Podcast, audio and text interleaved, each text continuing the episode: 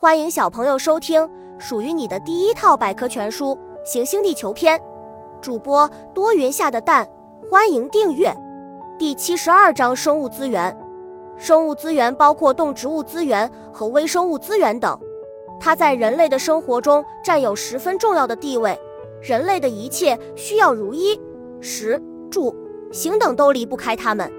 另外，生物资源还是维持自然生态系统稳定的重要因素。公布广泛，自然界中存在的生物种类繁多，形态各异，结构千差万别，而且它们的分布极其广泛，对环境的适应能力强，如平原、丘陵、高山、高原、草原、荒漠、淡水、海洋等都有生物的踪迹。落基山国家公园里生活的麋鹿，重要的生物资源。生物资源是农业生产的主要经营对象，并能为工业、医药、交通等部门提供原材料和能源。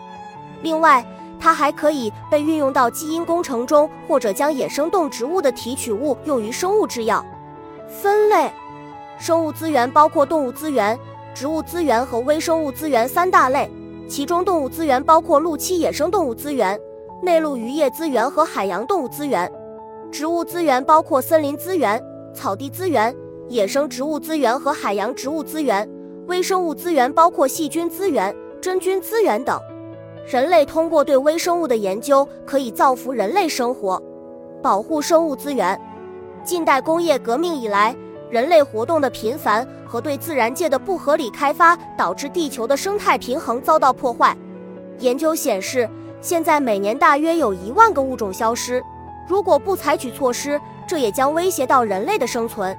因此，我们必须保护生物资源。小知识：我国是世界上生物多样性最丰富的国家之一。